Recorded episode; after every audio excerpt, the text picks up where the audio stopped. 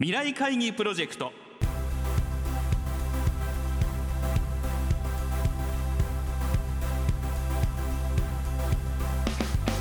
この番組は人類はまるまる社会へと向かうをキーワードに企業トップが提示する日本の未来に向けたさまざまな課題について皆さんと共に解決策を考える日本経済新聞未来面の紙面と連動したプロジェクトです。今回ご登場いただくのは先週に引き続き大和ハウス工業株式会社代表取締役社長 CEO 吉井圭一さんです。先日行われた吉井社長へのインタビューの模様を2週にわたってお送りしています。後編となる今回は大和ハウス工業の循環型経済への取り組みについて伺います。聞き手は日本経済新聞鈴木亮編集委員です。いわゆるサーキュレーションエコノミー循環型経済のねお話しされましたけどもここも徐々にその御社のビジネスに組み込まれてきたなという印象で例えば御社のリブネスタウンプロジェクトですとか公設卸売市場の再整備事業ですね、まあ、この辺りまさに循環型経済かなという感じがするんですけどいかがでしょうか？まずあのリブネスタウンについてはですね自分の目で見てこの町の将来というのを見越してこういうふうになることを見越して僕たちは作ったんだろうかという観点から見させてもらってるんですね。でその当時できた当時というのはやはり右肩上がりで人口が減ることもないしこれだけ高齢者が出ることもない。どんどんどんどんこう右肩上がりで上がるんだという時代でそこの町というのはどんどん成長する予定だったんですよね。ところが僕たち作った町が少しやはり空き家が増えたり高齢化したりちょっと町自身がデザインがもともとデザインから変わってきている。そしてまた求めてるデザインが違う。これってやっぱり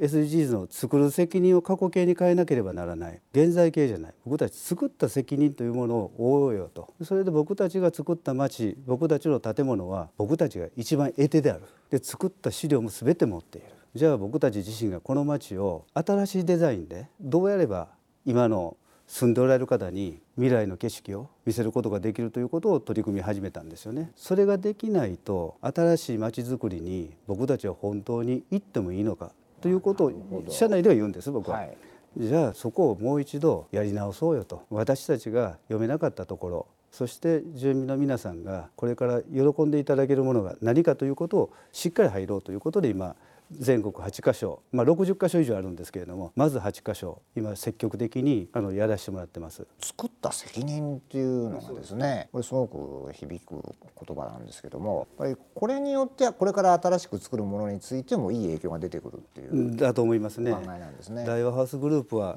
作った責任をきちんと見てくれてて時代にマッチした姿に変えてくれてるで一方でこれから作る町もああの町はこういうふうに再生されてきてるんだ。だから新しい町に住んでも大和ハウスはずっといてくれてる。グループとしていろんな形を残ってくれるということが大事だと思うんですよね。そういうところに僕たちはまあ一歩二歩、まあ、踏み込んでいってると言いますかもう僕がすると当たり前なんですよね。当たり前のことをしっかりやろうというふうに考えています。でもやっぱり住んでいる実際お客さんからするととても安心感がありますし、はい、まさに住み続ける喜びとか幸せみたいなものが、ぱり実感できるということですね。そうですねまあ、あのこのプロジェクトを始めてからあの社内副業制度を認めてるんですよね今我々そうするとこのプロジェクトに参画したいという社内の人間がですねあの自分の時間で社内副業をしてるんですよ。でその子たちのあの言葉の中で自分はこれをやりたかったんですと。自分自身がそういうお役に立ちたかったんですということで副業で入ってくる子たち。それと完全に入ってる子たちというのはあるプロジェクトの中にはもう住民になってるんですよ。引っ越しちゃって。そうなんですか、はい、そこで引っ越しして自治会の中に入っていかないとやはりあの僕たち自身は一回卒業してますから町を。戻ってくるのに本気度というのがわからないですからやはり戻って町の中で暮らしてどういうものかということを完全に調査をしてくれている子たちもいますし決して今日明日にできるものではないでもやり始めてるということは年齢の高い方にとってはああ自分たちの町が良くなるかもしれないという感覚を持ってくださってると思うんですね。そういうことってすごく大事だと思いますしそれと一方で高齢者だけではなくてこの町って若い人も帰ってきてるということをやろうねということが、まあ、2つの命題なんですよね。僕がお願いしてるのは。まさに御社の若い世代の方がねそういうところ釣られるっていうのは、もう狙い通り。そうですね、はい、いやまさか言ってるとは思わなかったんですけど。素晴らしいです、ね、でもそういうデータをもらって、はい、あすごいなと思って、はい。えー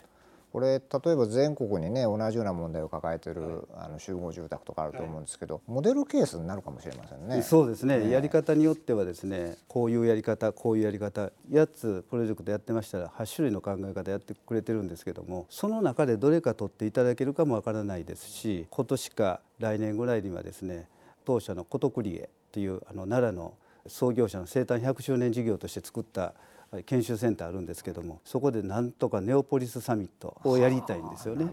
そこで僕たちが作った町の自治会長さんとかがあのリモートでもいいですけど抱えてる問題点をいろいろ話し合ってもらって自分たちがどう解決できるかということをぜひやりたいと思ってるんですよね。まあ、そういうふうに本気度というものを対外的にしっかり示すことと内側ではやりたい人たちがたくさんいるんでこの人たちをどう配置していくかということを大事にしています。それが素晴らしいですよね。社長の経営方針にもう社員の方が積極的に賛同してですねやりたいんだっていうふうにそうですね。ね一つ目やってくれた子たちがなんとなくうまく生かしてくれて5年以上かかってましたけどねそれを見て町の再生というものが住民の皆さんが喜んでる姿を見出してやはりこれってやっぱり人に対するお客さんに対する僕たちの町に対するお約束だったんだということを逆に示してくれたことが大きいですね。そうですね、えー、まさに本当に経営の喜び社員の喜びお客さんの喜び、ね、体現してるって感じですもんね。おっしゃる通りですね。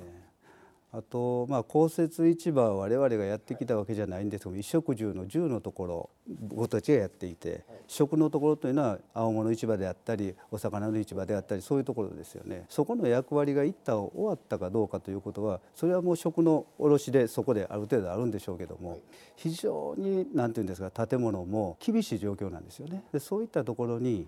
どのようにこのいわゆる清潔感といいますかそういった見てもらえる公設市場ってどうだろうということに関して僕たちも興味もありましたしそういうところに手を挙げさせていただいてあのお役に立てればと。それでいわゆるお金もしっかり回るよと。でも人も戻ってくるよと。でも見れるものをしっかり作っていこうねということでいわゆるその来られる方が興味の湧く姿に変えたいなということが今の取り組みですね。はい、住居だけではなく、まあ、まあ町づくり全体への貢献というか発見ですよね。おかげさまであの創業以来住宅だけではなくて物流センターであったり商業施設であったりアパートであったりマンションであったり今はエネルギーもやってますけどあのポートフォリオいろいろ持ってますんでグループで仕上げられるという強みがありますんでそうですねここは非常に大きいですね今週は大和ハウス工業株式会社代表取締役社長 CEO 吉井圭一さんへのインタビュー後編の模様をお送りしました。